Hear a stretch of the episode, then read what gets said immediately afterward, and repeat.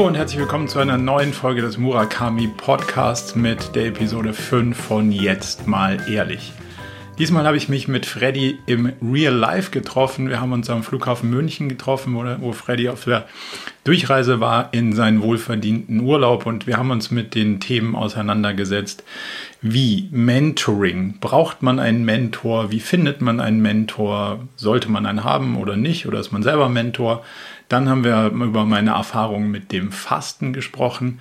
Darüber hinaus ging es äh, ganz spannend um das Thema, wie findet man eigentlich jemanden, der möglicherweise eine Idee, die man selber hat und gerne machen würde, ähm, aber sie nicht machen kann, weil man mit dem eigenen Projekt schon voll ausgelastet ist.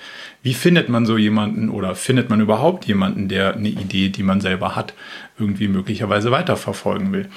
Diese und spannende andere Themen in der Episode 5 jetzt schon von Jetzt mal ehrlich und jetzt viel Spaß.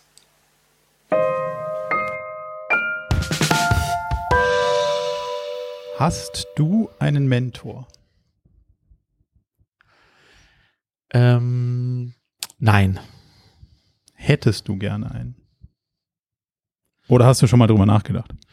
Ähm, ich habe äh, gefühlt mein Leben lang immer wieder sich ändernde Mentee gehabt ähm, wobei diese Definition dann vielleicht ein bisschen anderes, als du sie jetzt im Kopf hast.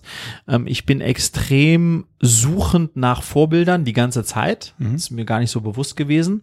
Ähm, und äh, deswegen beschäftige ich mich auch total viel mit Biografien und schaue Videos an von Leuten und so weiter, die ich inspirierend finde und picke mir dann immer wieder Sachen raus und die fungieren sozusagen dann für mich als Vorbilder-Menti aber jetzt nicht in dem klassischen Sinne, dass ich jemanden habe, mit dem ich sozusagen äh, regelmäßig telefoniere, der mich unter seine Fittiche mhm. genommen hat oder nimmt. Ähm, ähm, ich glaube unglaublich an das Konzept. Ähm, äh, ich habe es nur bisher nicht gelebt, weil äh, ich das Gefühl hatte, dass es nicht den einen gibt, verstehst du, der, äh, ja. der mich da äh, so in Gänze weit bringt. Warum fragst du? Willst du mein Mentor sein? Nee. Ich habe auch keinen. Aha. Aber vielleicht wäre das ganz gut. Also ich, okay. ich versuche ja, mich damit auseinanderzusetzen, wie man selbst reflektiv und, und ähm, sich weiterentwickeln kann. So. Mhm. Jetzt bin ich natürlich als Berater oftmals in der Rolle, ich muss es ja wissen, so. Aha. Also, oder, Wissen ist immer so hin und her gerissen, aber zumindest mal, ich habe eine Ahnung ja. und eine Meinung. Aha. Also nicht zwingend immer die richtige Ahnung, aber zumindest mal eine Meinung. Aha. So.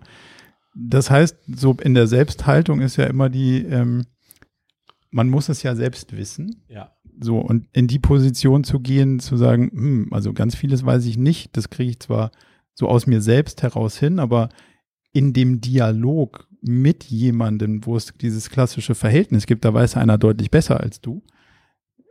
Das habe ich gar nicht. Aber das ist genau der Punkt, Marco. Gibt es den? Mit Sicherheit. Glaube ich nicht. Nein, weil okay. schon mal her, also ich, ich, also wie ich das Konzept lebe, ist wie folgt. Ich komme dreimal am Tag gefühlt an meine Grenzen. Ja.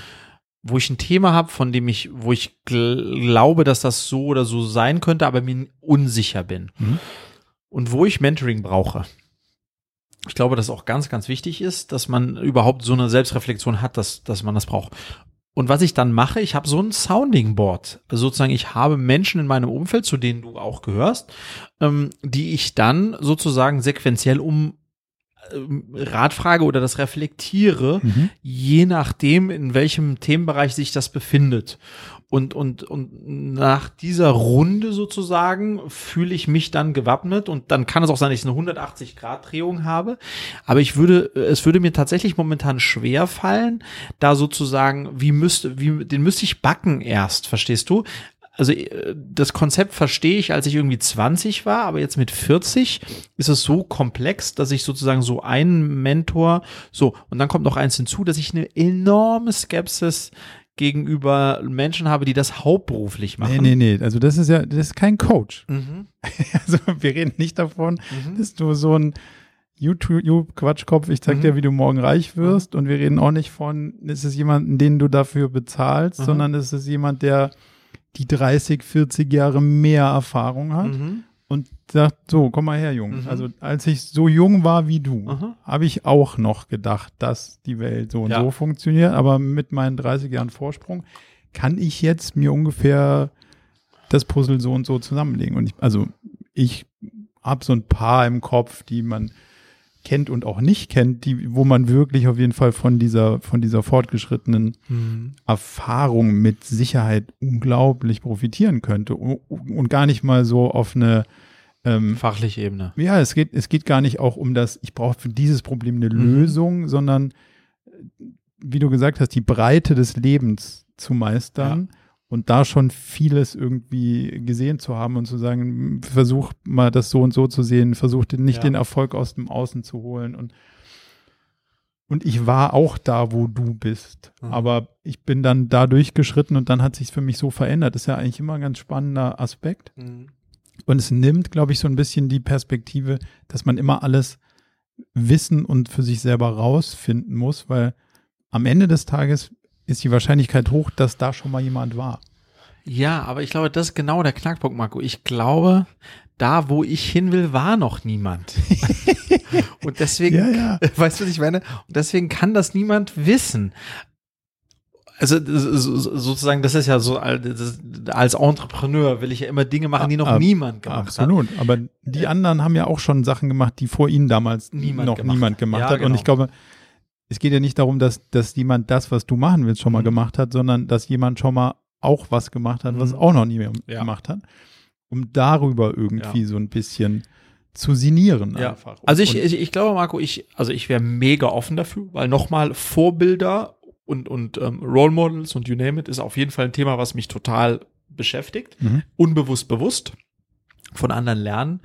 Ähm, aber so eine äh, Mentorfigur, ich hatte da so ein, zwei in meiner Jugend ähm, zu meinen beruflichen Anfängen. Ähm, aber das hatte ich schon ganz lange nicht und ich habe ganz ehrlich habe ich es eigentlich aufgegeben. Also äh, äh, aber äh, ja, Weil du niemanden gefunden hast oder weil du ich dich. habe aufgehört zu suchen. okay. Ich habe aufgehört zu suchen. Ähm, aber ich glaube, wenn ich auf jemanden treffen würde, wo ich, gen- genau, wie du sagst, der irgendwie 65, 65 ist und einfach nochmal 30 Jahre mehr Erfahrung auf dem Buckel hat, Wow. das ist klar, also das ist impressive. Aber bist du, du hast niemanden, aber suchst du aktiv oder? Nö, ich habe mich das gefragt, weil das natürlich immer so in diesem ganzen selbstreflektiven Prozess jetzt eine Frage ist, wo kann ich noch Sachen aufmachen, die ich vorher noch für mich ausgeschlossen Mhm. habe oder wo ich immer gedacht habe, brauche ich nicht, kriege ich schon irgendwie Hin, raus. Äh, so wie du gesagt hast, da, das, das- also das hat auch noch keiner gemacht, das wird man schon irgendwie selber rausfinden müssen. Und deswegen versuche ich so ein paar Sachen zu hinterfragen und zu sagen, ist das vielleicht ein Impuls, warum mache ich es mir so schwer? Und vielleicht könnte das der, der Austausch so bereichernd sein, ohne dass man sich dann sagt, ja, ich mache es genau so oder ich Ah. gebe meine eigenen Gedanken auf, sondern Ja. einfach nur, um da was rauszuholen. Und wenn ich an so jemanden denke wie Ray Dalio, der mit seinem, mit seinem Principles-Buch, das liest du von vorne nach hin oder ich persönlich und denke so, wow. Ja. Also ja, Ja, so wie der denkt und hey, gib mir, gib mir drei Stunden Abendessen, das Mhm. wird mega. Und Ja. wenn ich das irgendwie einmal im halben Jahr haben könnte, Ja.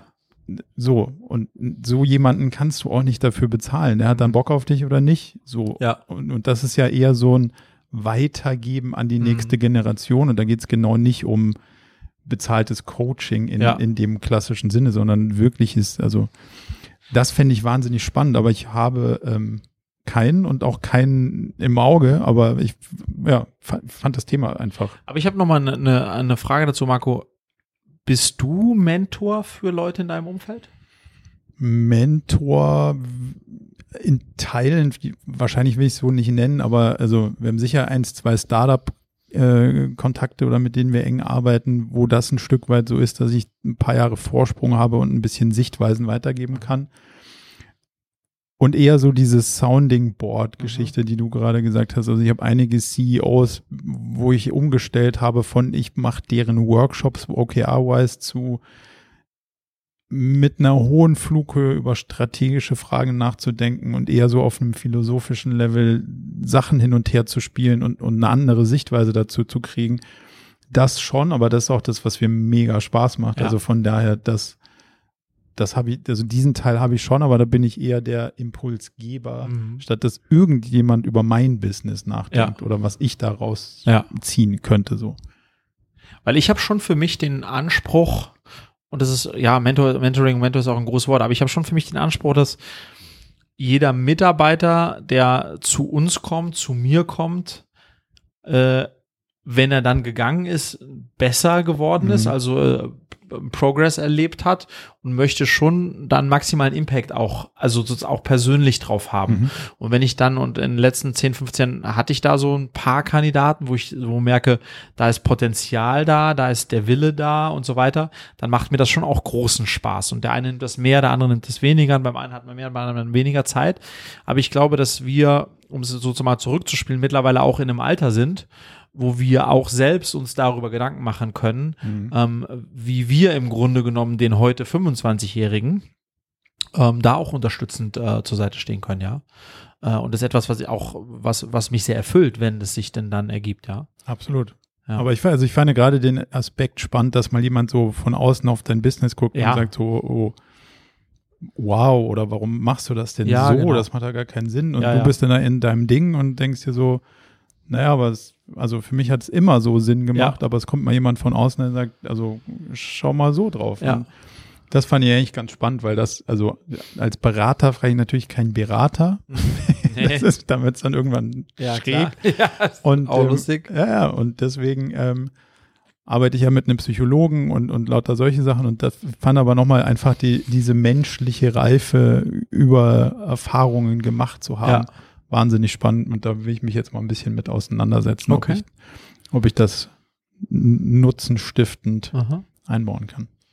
ich als Person und dann irgendwann war ich auch CEO von irgendeiner Firma, habe für mich immer sozusagen einen, äh, einen Leadership Approach gehabt, ohne dass ich für mich jemals definiert hätte, Mhm. dass ich klar überzeugt bin von meinen Führungsqualitäten und meinem, von dem, was ich kann, aber gar kein Ego habe und deshalb mich trotzdem dauernd hinterfrage, clevere Leute um mich schare und versuche dann im Team das bestmögliche Ergebnis herbeizuführen.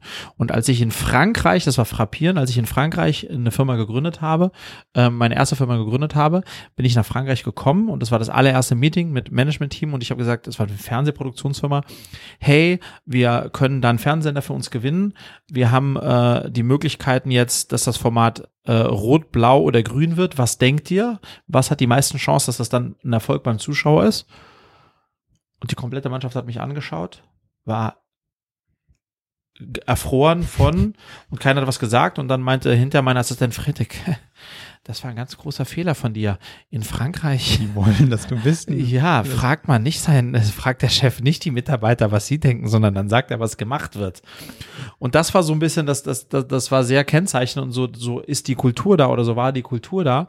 Ähm, Und das hat mir nie sehr gelegen, aber warum ich dieses Thema jetzt mit dir behandeln möchte, ist, mir liegt authentisches, offenes Leadership. Also ich glaube an das Konzept, da transparent zu sein.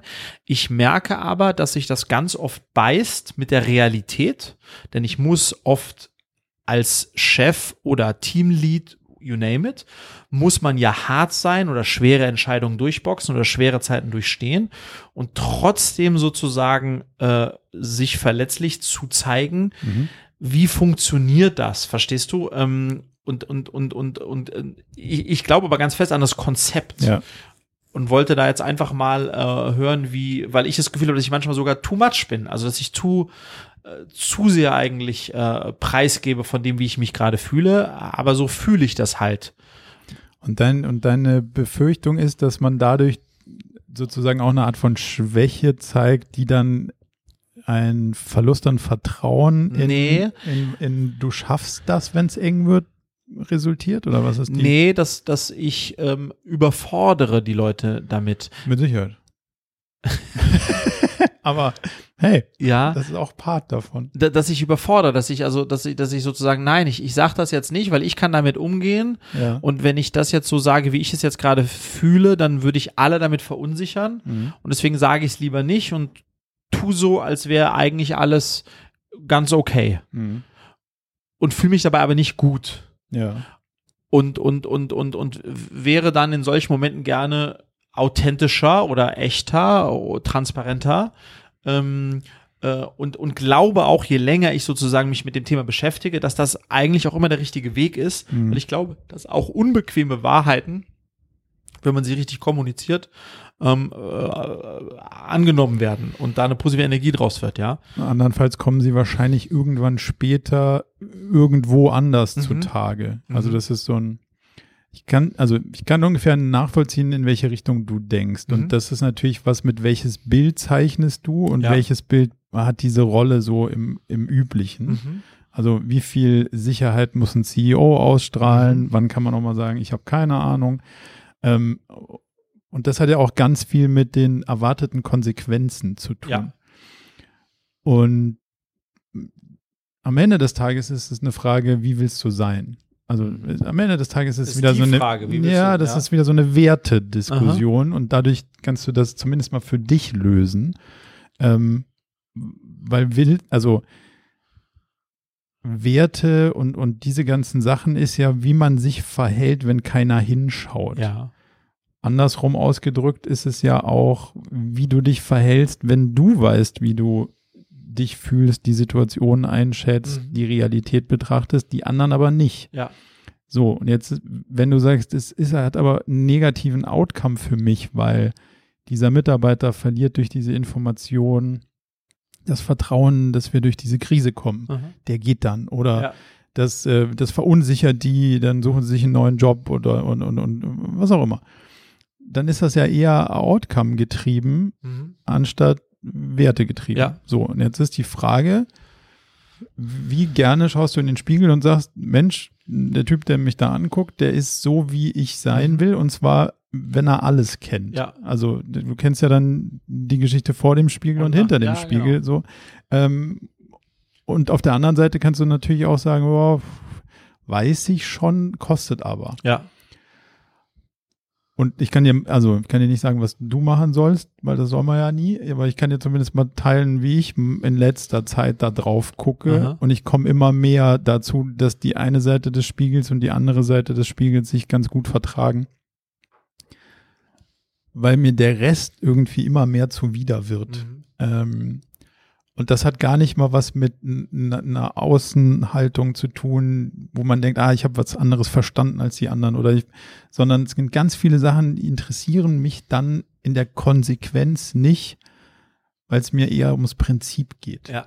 Und das ist, das fängt bei sowas an. Das geht aber auch darum, dann, wenn dir einer sagt in einem großen Projekt, ja, aber wissen Sie, also wir machen ja mit Ihnen nicht nur das, sondern auch das noch und das und das noch und, und jetzt müssen Sie aber, und zwar so, jetzt müssen wir uns hier mal die Kosten teilen oder weiß der Geier was. Ja. Dann denke ich mir so, äh, warte mal ganz kurz, ähm, nee, Ja. das, also, und dann ist mir auch nicht egal, was es kostet, weil es tut ja dann schon weh, Aha. aber ich will den Preis nicht mehr bezahlen, zu sagen, ah, komm mal die Klappe. Du weißt, dass das nicht gut endet. Mhm. Ähm, und das will ich jetzt auch nicht aus Prinzipientreue machen, sondern darauf rumzureiten und daraus ein Ego-Ding zu machen, das ist nicht der Punkt, sondern eher zu sagen, fühle ich mich damit dann am Ende wohl Ja. und war ich authentisch und habe mich so präsentiert, positioniert, Mhm. wie es wie es dem entspricht, oder habe ich mich verbogen? Ja. So und ähm, mit dem Verbiegen tue ich mir zunehmend schwer und es tut mir auch mir persönlich nicht Mhm. gut. Das hieße, dass dieses Business, was wir machen, das könnte wo ganz anders sein, wenn man die Sachen machen würde, die man machen müsste, damit die anderen die Entscheidung so treffen, wie, Wie man, man- sie ja. will. Aber das ist mir gar nicht so lieb. Deswegen mache ich halt mein Ding und dann kommt der Laden halt ungefähr so raus, wie er rauskommt. Ja. Und das meine ich so ein bisschen mit der Konsequenz, wenn du sagst, ja, ich muss da jetzt aber ein börsennotiertes Unternehmen draus machen und das das oberste Rational, dann musst du natürlich an der einen oder anderen Stelle so ein bisschen, Das Spiel auch spielen. genau, Ja. also musst du nicht, aber dann kommst du dann wahrscheinlich da nicht an anders. Ähm, wenn du sagst, ja, hm, aber der Typ im Spiegel ist eigentlich ganz gut, so wie er ist, und dann ist der Laden halt Ja. so, wie er rauskommen kann Ja. passend zu dem Typ im Spiegel. So. Und das habe ich für mich versucht, irgendwie ein bisschen klarer zu ziehen und demzufolge ist dann der Laden so, wie er ist. Ja. So. Und das glaube ich, hilft ganz viel, ähm, wenn du dich über diese Konsequenzen hinaus definierst und sagst, ja, hm, dann ist das dann halt so. Ja. Also wenn sie glauben, sie müssten jetzt gehen, dann, dann tut mir das wahnsinnig leid, aber also ich sehe die Situation so. Oder du mit deinen Mitarbeitern dann zu sagen, ja, also ich weiß schon, dass ihr das jetzt möglicherweise nicht sonderlich vielleicht, also nachvollziehen wäre schon gut, wenn man es nachvollziehen könnte, aber dass man, dass es ja euch, also ihr würdet jetzt wahrscheinlich lieber was anderes hören. Aber es ist nicht die Realität. Und ich finde, ja, in der ganzen Führungssache ist, es hilft immer, wenn man mit der Realität mal ins Auge guckt. Ja. Und sagt, ja, das, das ist jetzt mal so. Ja. Was wir jetzt daraus machen, ist nochmal der zweite Schritt.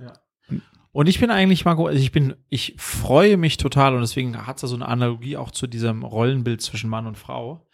Weil genauso wie das sich verändert hat, hat sich gefühlt auch das Thema Führung stark verändert. Mhm. Ne? Weil du hattest früher den Patriarchen, der nicht in Frage gestellt wurde, der Herrschaftswissen hatte und das nicht geteilt hat und, und Punkt.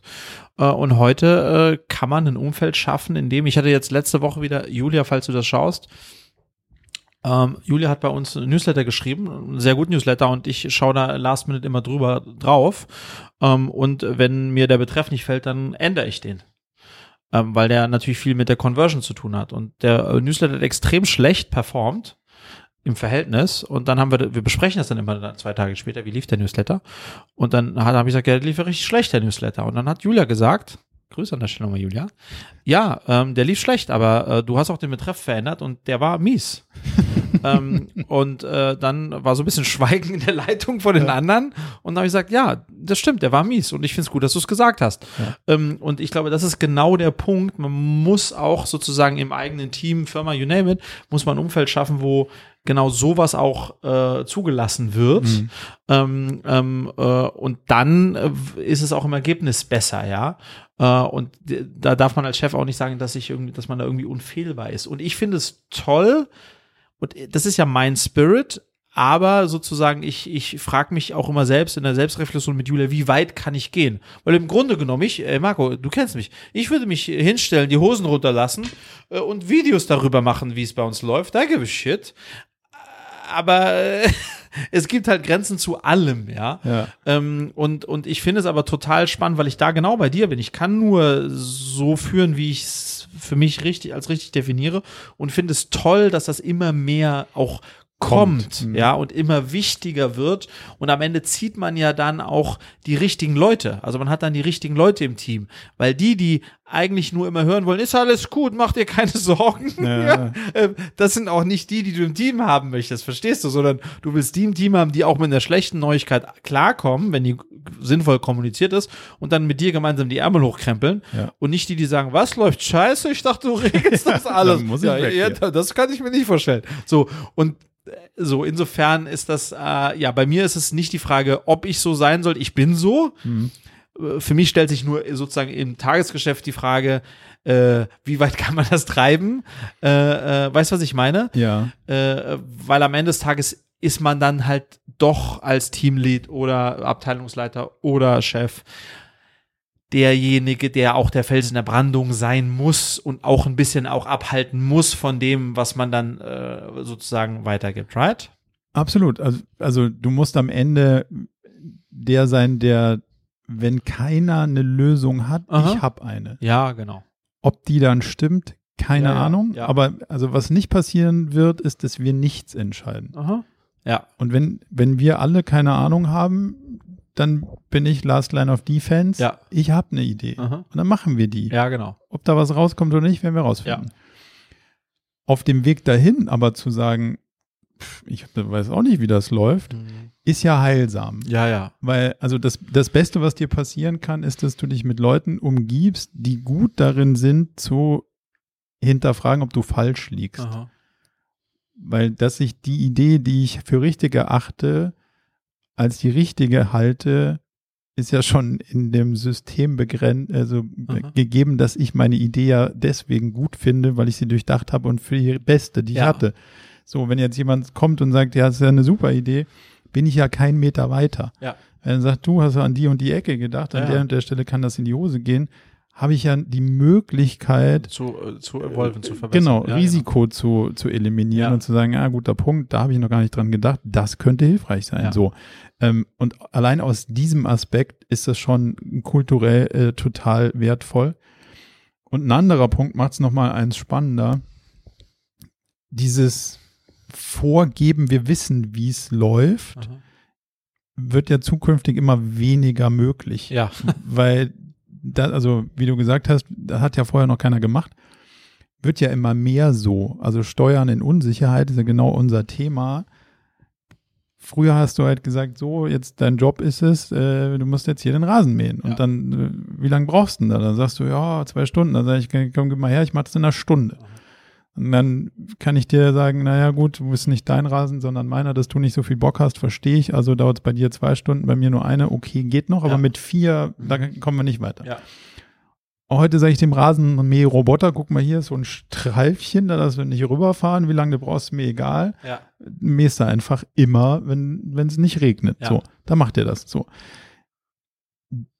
Das ist ja jetzt dann kein Job für die Zukunft Nee. mehr. S- Wo wir uns also hinziehen müssen als Menschen, ist ja da rauszufinden, wie kann ich dem Roboter beibringen, wie ist dann jetzt hier so eine Begrenzung von dem Rasen, wie sorge ich dafür, dass der, das sind ja die Sachen, die man vorher noch nicht gemacht hat. Ja. Aber wenn man es mal jemandem erklärt hat, der dann jetzt ein Roboter oder ein Algorithmus ist, ist das Thema ja rum ums Eck. Ja, ja. Also es einmal rausgefunden zu haben und dann zu sagen, ich kann das in der und der Zeit und das ist jetzt Benchmark und ich sag dir genau, wie es geht, ist in Zukunft ja nicht mehr so wirklich wertstiftend. Nee, total. Und demzufolge, wenn das mal die Hypothese ist, bringt es ja auch nichts, immer zu sagen, ich weiß, wie es geht. Weil der einzige Mehrwert in der Zukunft ist ja zu wissen, ich weiß auch nicht, wie es geht, aber ich, wie komme ich denn da möglichst fehlerfrei Ja. an, wie es dann besser Ja. funktioniert. Und deswegen ist, glaube ich, das genau der Trend, den du sagst, diese Offenheit und Verletzlichkeit zu zeigen Mhm. der einzige Weg, da durch zu navigieren, weil dieses äh, Vorstellen, ja, ja, ich kann dir genau sagen, Mhm. wie es geht und mach dir keine Gedanken, das ist möglicherweise zukünftig nicht mehr, Nee, möglich. nicht mehr möglich. Ja, und ich glaube, dass also äh, sozusagen richtig, äh, also richtig gutes Leadership zeigt sich ja in Zeiten oder Momenten, wo äh, der Weg nicht klar ist. Mhm. Und dann gibt's halt zwei Möglichkeiten, entweder zu sagen, ey, macht euch keine Sorgen, ich weiß, wie es läuft, Fresse halten, hinten eingliedern. Oder, und ich meine, das hat, muss ich sagen, auch äh, jetzt unsere Kanzlerin hervorragend gemacht in dieser Corona-Krise, zu sagen, pff, hatten wir noch nie. Auch wir als Regierung wissen nicht, wie das jetzt laufen wird, aber wir haben ähm, uns beraten und wir gehen folgendermaßen vor, fahren auf Sicht, eins, zwei, drei. Und das, glaube ich, das holt dann die Leute ab, weil das nachvollziehbar ist, ja. Und das, das, was wir jetzt sozusagen in diesem Corona-Beispiel in der Regierung gesagt haben, das haben ja ganz viele Unternehmen aktuell auch. Und da, und das war bei uns nicht anders, äh, glaube ich, war es schon der richtige Weg zu sagen, okay, das ist jetzt wow, äh, äh, keine Ahnung, wo das jetzt hinführen wird. Aber ich habe eine Idee, wie seht ihr das? Ähm, äh, worauf fokussieren wir uns? Ich glaube, das ist auf jeden Fall, also fühlt sich richtig an und deswegen so ein bisschen auch, auch Aufruf, aber nicht nur jetzt an die Chefs da draußen, sondern auch an die Mitarbeiter, ja, da äh, sozusagen ähm, äh, dem Beispiel von Julia zu folgen und zu sagen, das war ein scheiß Betreff, deswegen hat es nicht performt, ja. Ja. Ähm, also sich da auch an der Stelle anzubringen, einzubringen. Ähm, ich glaube, dass, äh, dass, dass, das ist das, wie wir eigentlich jetzt als Unternehmer in Unternehmungen agieren sollten, right?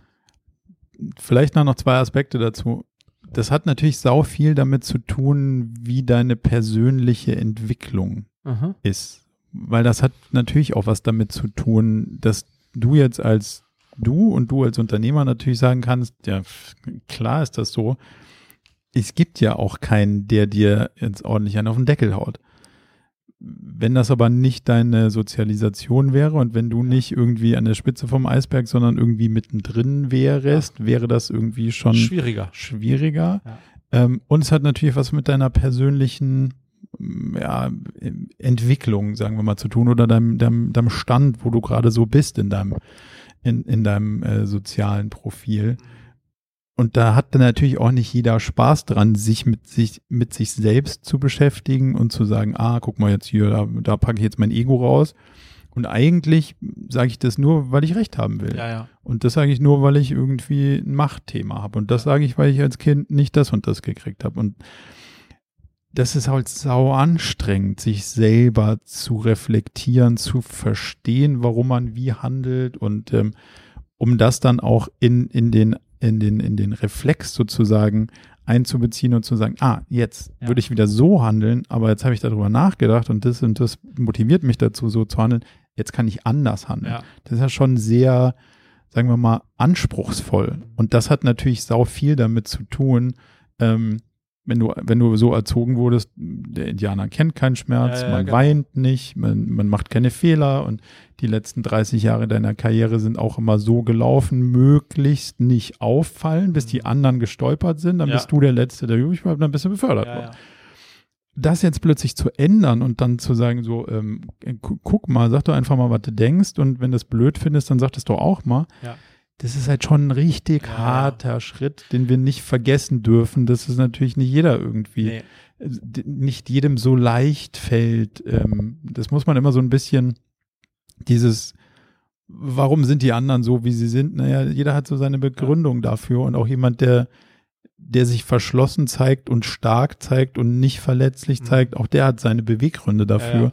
Das muss man, glaube ich, immer so ein bisschen mit in die Betrachtung Ja, aber, mein, aber, aber Marco, meine These ist, also in dem Zeitalter, in dem wir uns gerade befinden, der Digitalisierung und des Internets und der so vielen Unbekannten, und das war nicht zum Zeitalter meiner Großeltern und meines Vaters, war das nicht so, wie es jetzt, so krass, wie es jetzt ist. Und der großen Weiß ich gar Veränderung, nicht. Ja, ich, also da- jetzt, was so viel wie in den letzten zehn Jahren passiert ist, sozusagen durch die Internationalisierung, die Möglichkeiten, aber deswegen auch die, die Unbekannten, glaube ich, dass man, äh, d- dass man mit einem Ich weiß, wie es geht, weil so ging es schon immer Mhm. und ich habe eine Mannschaft, die auf das hört, was ich sage, weil ich es sage, glaube ich, dass das auch gar nicht das richtige Erfolgskonzept ist. Nee, damit kommst du zumindest mal nicht zu den, also zu den großen Strömungen sonderlich weiter. Mhm. Ich glaube schon, dass das irgendwie, ich habe so einen Professor mal gesehen, 1924, ähm, jetzt habe ich die Pointe vorweggenommen, aber Okay. der, der Vortrag ging so los mit die Welt, die dreht sich so schnell und die, die Neuerungen Aha. sind, äh, in, kommen in einer Geschwindigkeit, da ist die Menschheit fast völlig überrannt davon und wir kommen überhaupt nicht mehr hinterher und wir können es gar nicht mehr antizipieren, Ja, was ja. hier alles los ist und das war 1924 Ja. Gucken wir da von heute drauf und sagen, haha, was haben die sich denn da angestellt? Mhm. Also, da war die Pferdekutsche noch irgendwie unterwegs so. Für die Leute damals war das ja, dann ja. Ja, schnell. Vielleicht, ja. Und, und wahrscheinlich ist das so ein bisschen das, was sich auch nicht ändern wird, dass man immer mit dem, was da kommt, zu kämpfen haben Ja, wird. So. aber einfach so traditionelle Berufe und, und Wege, äh, wie sie es äh, noch vor 30 Jahren gab. Also das hat sich, also meine These. Es hat ja, sich schon viel geändert. hat sich schon viel geändert. Ja, wie dem auch sei, wie dem auch sei. Und deswegen glaube ich auch, dass Führungsstile sich ändern werden. Auf jeden Fall. Ähm, und, äh, und ich sehe das schon auch ganz, als, als eine ganz, äh, auch eine gute Entwicklung. Aber vielleicht noch, noch der zweite Aspekt dazu, und das, das hat schon was mit der Krise auch zu tun. Das heißt nicht, dass wenn man sich irgendwie verletzlich zeigt und seine Sachen teilt und, und, und ein offenes Bild gibt, dass man sich damit aus bestimmten Verantwortungen aus der Affäre zieht. Ah, Denn wenn, wenn es in einer Krise was mit Führung zu tun hat, dann ist es halt leider der Teil, dass man die unangenehmen Entscheidungen auch treffen muss und Ja. die kann man nicht ans Team geben und sagen, hey, jetzt denken wir mal alle drüber nach, Mhm. sondern da muss man sagen, ich habe darüber nachgedacht und meine Aufgabe ist es hier, euch alle durch diese Situation zu kriegen Mhm. und nicht jeden einzelnen von euch. Ja. So, und das heißt auch, dass man auf dem Einzelnen möglicherweise Entscheidungen treffen muss, die leider unangenehm sind oder die, die zum, zum, zum großen Ganzen erforderlich sind. Und Ja. aus dieser Verantwortung kannst du dich nicht Nein. rausziehen, indem man sagt, so, ach, ich habe mal, also ich sage euch jetzt mal, wie ich mich fühle. Ja, ich fühle mich ich, ich scheiße. fühle mich doof und einer von euch muss gehen und ihr dürft jetzt entscheiden, wie ja, das ist. Nee, das geht nicht. Das ist ähm, auch nicht das Bild von Führung. Also demzufolge hat das schon auch viel mit, dann eben genau dieses Rückgrat zu zeigen und zu sagen, ey, also es fühlt sich wirklich doof an, aber diese Entscheidung, anders werden wir das hier nicht überleben. wir alle nicht, Ja. Kann man, die kann man, glaube ich, offen teilen, Mhm. aber man muss dafür einstehen, dass man sie selber treffen muss. Ja, agreed. Das ist, glaube ich, ein ganz wichtiger Punkt am Ende. Marco, was hast du noch? Ich wollte dir zum einen berichten von, vom Fasten. Ah ja, da bin ich jetzt sehr Und ich gespannt. habe einen, äh, da, damit verbunden noch eine Frage. Ja. Du hast die sieben Tage durchgezogen. Sechseinhalb. Warum hast du nicht den letzten halben Tag auch noch Ja, gemacht? kann ich dir, kann ich dir sagen, weil Aha. ich dann also festgestellt habe, dass ich am achten und neunten Tag Workshops hatte. Okay. Und das waren ganz schön hm, toughes Timing. Aha. Also Ah, das hättest du dir lieber, dann hättest du ein bisschen. ich hätte da eins, zwei Tage Pause sinnvollerweise äh, ähm, haben sollen und, äh, und auch ähm, ich habe mich dann, dann entschieden, dass ein bisschen Energie in Form von Essen für so einen Workshop, auch wenn es nur ganz wenig war, doch durchaus hilfreich ist, Ja. um, um so zwei Tage irgendwie gut durchzustehen Aha. und durchzumoderieren. Ähm, deswegen habe ich dieses äh, Fastenbrechen so ein bisschen Ja. leicht nach vorne gezogen, aber auch dann nur zwei Tage sehr, sehr, sehr, sehr wenig und sehr leicht Aha. gegessen. Aber das hat, äh, das hat gut getan auf jeden Fall. Der zweite und der dritte Tag, das war schon richtig fieses Okay. Zeug. Also wir haben ja, glaube ich, gesprochen am zweiten, da, da war durchaus eine Menge Kopfschmerzen dabei. Aha. Das ging noch irgendwie richtig hart in Gliederschmerzen Aha. und das war so was, man nennt das, glaube ich, Low Carb Grippe. Also es war wirklicher Entzug von Koffein, von Kohlehydrate, von also bis sich der Stoffwechsel einmal umgestellt hat, das hat man schon in jeder Zelle gemerkt Aha. Und viel intensiver als bei den letzten Malen, die ich gemacht habe, also erstaunlich, aber gleichzeitig hat es wahrscheinlich was mit Entgiften zu tun. Ja. Also ich glaube, es ist viel passiert Okay. im Körper. Und wieso bist du nicht, ähm, wieso bist du äh, nicht eingebrochen? Also wie, was hat, wie hast du es geschafft? Das ist also erstaunlich einfach, finde ich, nichts zu essen, wenn man mal den zweiten Tag hinter sich hat, dann Aha. ist das, das Thema Essen und Hunger irgendwie so weg. Also dann nicht stelle so, mir so krass vor. ja, dann, ja, du, klar hast du Bock. Also Aha. wir hatten die ganze Zeit Lust auf eine geile Pasta. Hast du mit Gloria zusammen gemacht? Ja, ja. Aha. Anders wäre das noch eins Ja, ja. schwieriger, wenn einer dann isst und. Gloria hat einen Tag vorher aufgehört, Aha. dann dann da irgendwie zugucken, wenn der andere isst, das ist Ja, ja. schon, das ist dann schon für noch Next eins, noch eins Ja. fortgeschrittener, aber so war das schon sehr, sehr gut, denn das, wenn man das zusammen macht, dann, dann ist da auch keine, ähm, natürlich auch keine, keine Ablenkung und Ja, keine ja. Verlockung und so. Und dann hast du auch nicht zu Hause und dann war das eigentlich ganz, ganz easy und das hat ja natürlich auch viel damit zu tun, willst du es? Ja, ja. Und dann, wir wollten das einfach Ja. und dann haben wir es auch gemacht. Und das, das fühlt sich wahnsinnig gut an. So. Und, aber es ist natürlich schon auch, du merkst, was du so am Tag für kleine Highlights hast. Ja, ja, ja. Morgens machst du die Kaffeemaschine an und dann Ja. machst du sie auch wieder aus, weil du denkst, ah ja, kein Kaffee. Aber tr- getrunken hast du ja. Ja, Wasser, Wasser. Ähm, Und dann überdurchschnittlich viel Wasser. wahnsinnig ne? viel Wasser. Um einfach äh, Das Ganze raus rauszukriegen. Ja. Aber das macht ja auch dann den Magen, also das hilft das auch gegen den Hunger, ganz viel zu trinken. Hm, Nee, aber da, also ich persönlich finde der Hunger als Okay. solches gar nicht so das Okay. Problem. Es ist eher der Verzicht auf Genuss. Also Okay. kein Kaffee, Aha. kein, dann hast du, denkst du natürlich immer so, ah, jetzt gehe ich mal in die Küche und esse mal ein paar Nüsse. Ja, ja. Nee. Aber Kaffee geht auch nicht, weil es ja auch ein Getränk ist. Einfach alles außer Wasser ist verboten. Genau, du kannst Wasser, Gemüsesaft, Aha. der nicht zwingend der leckerste, Ja, ja. ähm, kein Fruchtsaft, also Aha, weil da ja, ist ja, ja. wieder Zucker dran. Ähm, und, und, und Gemüsebrühe, also klare Gemüsebrühe, so. Okay. Kaffee nicht wegen Koffein, Aha. kein grünen Tee und ganz viel Kräutertee, Okay. aber nichts, was Koffein hat, Aha. kein Alkohol und, und dann bist du schon sehr Reduziert. sehr reduziert unterwegs, auch Und- was die Highlights angeht. Und hattest du irgendwie in, in, in der Zeit so, äh, äh, also so irgendwas, so Effekte, wo du das Gefühl hast, wow, du bist jetzt hier in einer höheren Sphäre ange, also das, weißt du, was ich meine, dass Mhm. du, dass du, äh, nee, also diesen krassen Energieschub, wie ich ihn die Male davor hatte, der kam dieses Mal irgendwie nicht. Aha. Also es war war normaler. Also Okay. war, bist nicht da rausgegangen und so neu geboren durch Fasten. ja, Das irgendwie erstaunlicherweise nicht. aha. Aber du hast natürlich dich viel leichter gefühlt Ja, ja, ja. und ähm, also auch kilomäßig, das hat irgendwie sechs, sieben Kilo Ja, in der Zeit. In, in der Zeit irgendwie kürzester Zeit da raus, genau, genau. Ähm, das heißt nicht, dass du das dann nicht wieder äh, Ja. zurückgewinnst, aber es hat auf jeden Fall eine durchaus reinigende Wirkung und du bist viel viel leichter und hast natürlich nicht dieses Mittagsloch, uh, Ja. jetzt hast du dir irgendwie da Reingezogen. was reingezogen und musst das irgendwie verdauen, sondern du bist halt viel, viel, viel leichter und seichter unterwegs. Ich habe noch eine Frage zum Thema Intermittent Fasting. Aha. Da bist du ja auch relativ ähm, tief drin Ja. in dem Thema. Ähm, während des ganzen Fastens habe ich ein Buch gelesen von diesem äh, Walter Longo. Da stand natürlich auch drin, dass Intermittent Fasting eigentlich gar kein Fasten ist, Mhm. weil das stoffwechselmäßig nicht den Stoffwechsel verändert. Ja. Da stand auch drin, dass es nicht hilfreich ist, diese 16-8-Stunden-Regel einzuhalten, wenn man auf das Frühstück verzichtet, Mhm. weil dann irgendwelche Sachen wie Gallensteine und so weiter auftreten können. Jetzt würde man ja sagen, naja gut, dann lässt man halt das Abendessen weg. Das kriege ich aber irgendwie gedanklich überhaupt nicht hin, Mhm. weil das ist ja die sozial wichtigste Aha.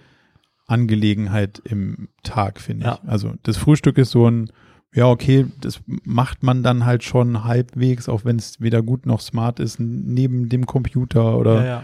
da bist du schon so in the rush und abends passiert ja der, der soziale Austausch, Ja. der zur Ruhe kommen, der Genuss, all diese Sachen. Und das bringe ich überhaupt nicht übereinander. Ähm, soll man jetzt das Frühstück weglassen? Geht man damit ein Risiko ein? Also ist es besser dann zu sagen, ja, mache ich halt nicht 16, 8, dann mache ich halt nur so Essen in 11, 12 Stunden Zeitfenstern Mhm. und mach sowas wie ein leichtes Mittagessen, wenn man es nicht hinkriegt, den Abend wegzulassen? Oder was ist denn deine Sicht der Dinge drauf? Weil ich bin immer so verwirrt zwischen, du liest zwei Bücher und der eine sagt, ja genau so geht's, der andere sagt, ja genau so geht's nicht, pass auf, Ja. riskant. Also ich glaube, Marco, da fängt das Problem schon an. Ähm, man darf sich durch unterschiedliche Bücher und unterschiedliche Wissenschaftler, die das gleiche Thema unterschiedlich beleuchtet haben, auch einfach aus der Tatsache raus, weil sie es anders beleuchten müssen als der, andere. Wettbewerber.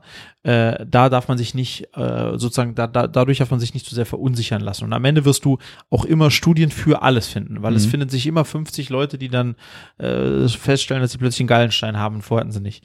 äh, ähm, ich würde, also in, bei der Frage Intermittent Fasting ja oder nein, ist das, was ich gelernt habe, wir gelernt haben mit den Kunden, die auch Intermittent bei uns gemacht haben, es ist auf jeden Fall besser, es zu tun, als es nicht zu tun. Mhm. Und das liegt einfach in der Tatsache, dass es deinem Organismus und deinem Stoffwechsel extrem gut tut, eine Pause zu haben. Mhm. Und zwar eine durchgehende Pause. Und die kann, sollte 16 Stunden oder sogar gerne länger sein, weil dann kommt er einfach mal zur Ruhe und der Durchschnittsdeutsche snackt halt alle 45 Minuten Wow. irgendwas. Ja, Ja. irgendwas hat er immer zwischen den Zähnen. Ähm, Und das ist einfach extrem schlecht, weil äh, dein Organismus, dein Stoffwechsel nie zur Ruhe, Ruhe kommt. kommt. Mhm. Und deswegen ist sozusagen bei der ersten Frage äh, ja oder nein auf jeden Fall tun. So, und dann äh, ist die Spezialfrage Frühstück weglassen oder nicht. Und da scheiden sich auch die Geister. Es gibt ganz viele Ernährungswissenschaftler, die sagen, die, das Frühstück ist die wichtigste Mahlzeit des Tages. Ja. Ja. Aber das ist auch wieder eine Pauschalisierung. Da glaube ich nicht dran, ja, sondern ich glaube tatsächlich, ähm, das zu reduzieren ist auf jeden Fall gut. Aber, und da muss man sich auch nichts vormachen, der, die, der Fakt, warum auch Intermittent Fasting funktioniert, in terms of auch tatsächlich Gewichtsverlust, auch dauerhaft, ist, dass du natürlich, wenn du nur acht Stunden lang isst, die Anzahl an, an Kalorien, die du dir zu dir nimmst, reduzierst. Mhm. So, und damit äh, verlierst du natürlich dann auch ultimativ äh, Gewicht. Ich glaube aber, das ist beim Fasting genauso wie bei allen anderen Ernährungsweisen. Du musst schauen, ob es zu dir passt. Und dann musst du das tun oder lassen und das adaptieren. Ja, da gibt's keinen anderen Weg dran vorbei.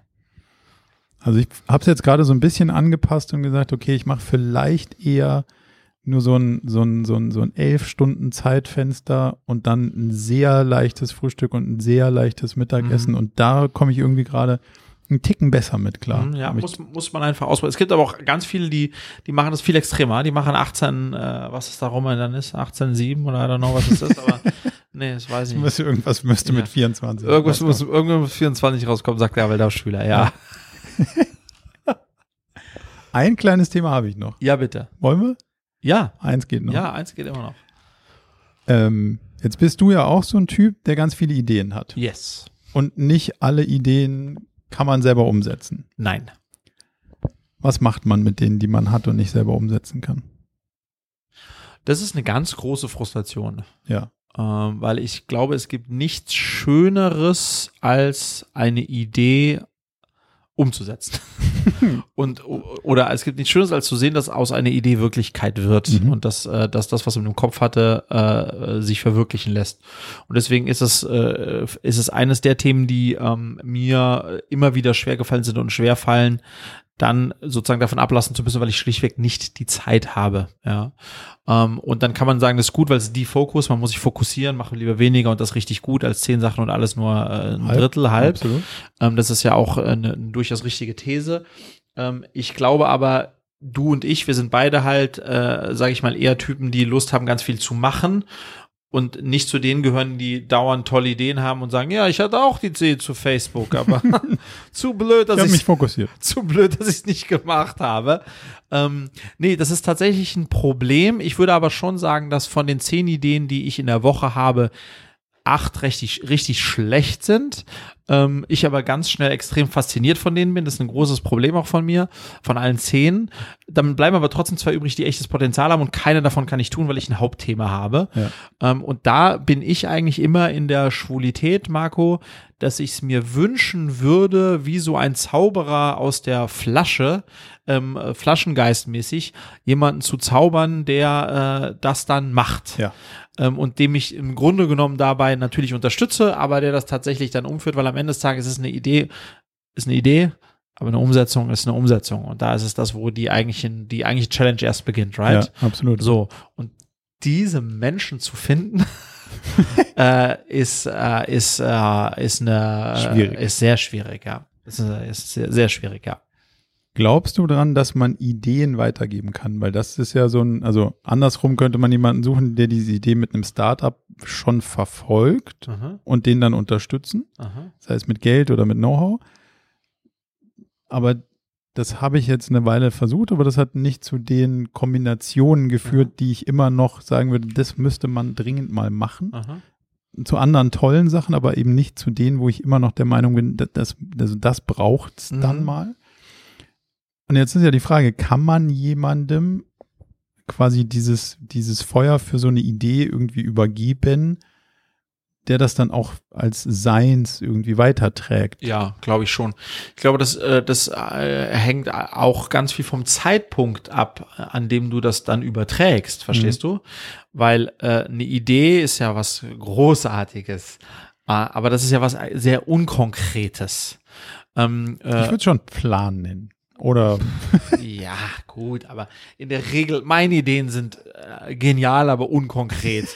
In, in das macht sie auch genial. ja, in terms of, wie das dann jetzt funktionieren soll, ist Ja. noch nicht so richtig klar. Okay. Verstehst du? Ja. Und wenn du nur so eine Idee wie so ein Samen einpflanzt, Ja. aber die Kernfrage, wie kriegt man das eigentlich umgesetzt in so einem Zeitfenster 6, 12, 24 Monate, das ist noch gar nicht klar. Weil dazu musst du ja wirklich Brain investieren. Ja. Und ich glaube, wenn du so den Samen zu dem Zeitpunkt äh, äh, säst, bei der richtigen Person, dann, äh, dann kann da ganz was Tolles draus werden, weil der am Ende ja spielentscheidend dafür ist, dass dann auch eine Execution funktioniert. Weißt du, Mhm. was ich meine? Ja.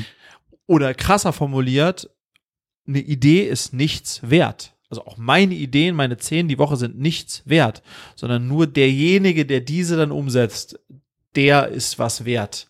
Also sehe ich tatsächlich so, ja. Ähm, äh, äh, oh, so, aber diese Leute müsste man finden. ja. Wo seid ihr? Kommt raus. Die, die erste Frage ist, hast du konkrete Ideen, Pläne, also Pläne habe ich verstanden noch nicht, aber hast du konkrete Sachen, wo man sagt, das muss man Auf jeden Fall. machen? Ja, also ich hatte gerade letzte Woche erst wieder acht Stück. Weil wir haben ja erst Freitag. Ja. Nein, ja, ich habe, ich habe, äh, ich habe ähm, am Ende des Tages so ein bisschen wie damals in der Filmhochschule, ja, ich habe eine, eine Schublade voller guter Drehbücher Ja. und ich habe eine Schublade mit ein paar richtig guten Ideen äh, und, und einige davon sind wie guter Wein jetzt schon auch besser geworden. Ja. Ähm, aber ich hatte bisher Andere einfach, sind schon sauer. und andere sind schon gekippt, ja. Muss man nochmal draufklopfen. Aber ja, also daran mangelt es nicht. Und das Krasse ist, Marco, wir befinden uns auch in einem Zeitalter, es mangelt auch nicht an Finanzierung. Nee. Ja, also Geld, gibt's. ist im Markt auf jeden Geld Fall. ist im Markt. Ähm, aber ich glaube, worin ich richtig, richtig schlecht bin, da gibt es Kollegen, die wesentlich besser sind. Man muss eigentlich an diesen äh, Business Schools, muss man da am Start sein und in diesen Netzwerken. Und man muss, also man muss das eigentlich genauso wie man Recruiting schon machen muss, bevor man jemanden braucht, muss man eigentlich auch ein Constant, äh, verstehst du, du, du Ja, aber deswegen hadere ich immer so ein bisschen, weil ich nicht zwingend der Meinung bin, dass diese Themen, mit denen ich mich beschäftige, und da geht es um Food und um Gesundheit, das ist jetzt klar auch was, was so ein WHU-Reißbrett-Thema durchaus sein kann, Aha. aber dann fehlt mir irgendwie die Identifikation mit dem Thema, weil mir geht es ja nicht darum, jemanden zu finden, der KPIs skalieren total cool findet, sondern der Themen rund um mangelhafte Ernährung spannend findet Ja. und sagt, hey, das muss jetzt wirklich mal. Aber genau das, Geiler aber ja, gemacht aber das, werden. das ist ja, das äh, ich, habe ich jetzt ein bisschen eindimensional erklärt, ja. Aber am Ende willst du ja auch nicht einen Ökobauern haben, äh, der aber noch nie eine PNL in der Hand gehabt, der gar nicht weiß, was das ist. Also es ist, das ist, das ist ja gerade die Schwierigkeit, ja. dass man eben Leute finden muss, die in der Lage dazu sind, sozusagen diese Business-Seite auch in der Execution sauber zu machen, was Mhm. am Ende auch ganz, ganz viel einfach mit Techniken zu tun Ja. und aber natürlich das Herzblut dabei haben. Ähm, und, und genau das macht so schwierig. Deswegen ist es ey, an der Stelle auch nochmal, äh, Ideen äh, kann man tausend am Tag haben, aber und die, die findet man alle in der fucking Nase lang, aber, aber jemanden, der dafür brennt und der das, der seine Lebenszeit einsetzt, um diese Idee zum Leben zu erwecken, das ist, Okay, sollte jetzt also jemand auf die Idee kommen, seine Lebenszeit einsetzen zu wollen, aber noch nicht zu wissen, wofür, ja, würdest du sagen, du hättest eins, zwei spannende Auf Sachen? jeden Fall. Dann solltet ihr euch auf jeden Fall bei mir melden, äh, bevor ihr euch bei Marco meldet. Weil meine Ideen sind deutlich besser. Ich habe auch mehr Geld. ich könnte auch noch andere Dinge für euch tun. Also ja, meldet euch. Wolltest du auch noch was sagen? Sollte das in die Hose gehen, hätte ich auf jeden Fall noch was, was ein bisschen konkreter ist und mehr Plan hat. Aber ansonsten ist das, glaube ich, durchaus ein spannender Ansatz. Also keine Ahnung, ob, der, ob, ob sich da wirklich jemand für begeistern lässt. Aber also ich habe wirklich zwei Themen, die mir seit Jahren unter den Nägeln brennen und die ich auch schon so getestet habe, dass Aha. ich zumindest mal weiß, in vielen Fällen, also auch operativ Aha. getestet habe, da, da ist was und das funktioniert auch Ja. Aber ich müsste mein Business aufgeben, Um um das zu zu, tun. das zu tun und das wäre auch unklug zu dem Aha. Zeitpunkt. Weil da, dann sind sie doch nicht gut genug. naja, also es ist jetzt so, ich habe ja Ich ein inhabergetriebenes Business, was ein ein Stück weit schon gekommen ist auf dem Ja. Weg. Und da, das jetzt irgendwie aus Grund von Langeweile liegen zu lassen, ist jetzt nicht der smarteste Move. Ja, ja. Demzufolge bietet sich das gerade nicht so an. Ja. Aber es wäre schade, das andere nicht zu machen, weil es um, um, um, um wirklich gesundheitsförderliche Sachen im Ja. Ernährungsbereich und so geht. Ich glaube, die Herausforderung ist einfach da, dass die Leute, die wir dann vermeintlich suchen, sind oftmals auch welche, die sagen, was brauche ich denn Marco und einen Friedrich, ich mache mein Ding selbst.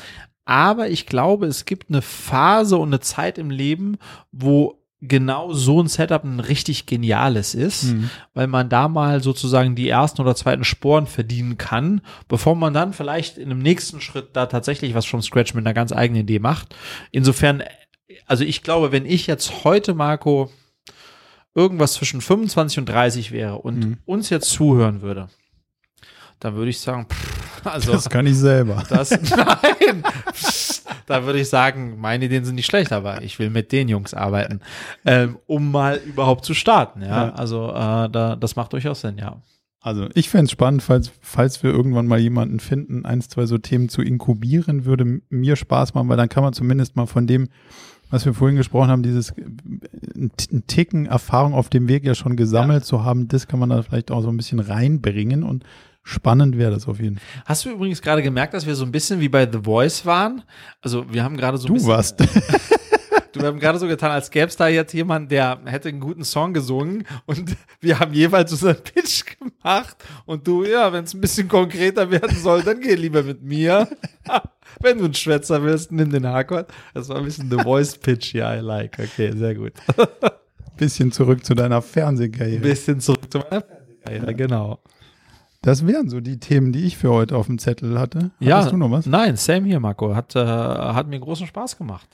Dann würde ich sagen, senden wir das nächste Mal, wenn du aus Griechenland auf, auf Sendung gehst. Yes, genau, so machen wir das. Und äh, insofern würde ich sagen, ja, lass uns jetzt die Kamera umdrehen, ins, ins Bett hupsen. Und äh, den Rest dann äh, in der nächsten Folge.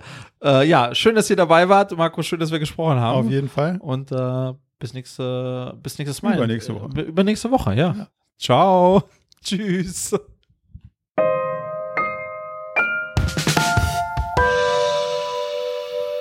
Das war's dann auch schon wieder mit der neuesten Folge von Jetzt mal ehrlich.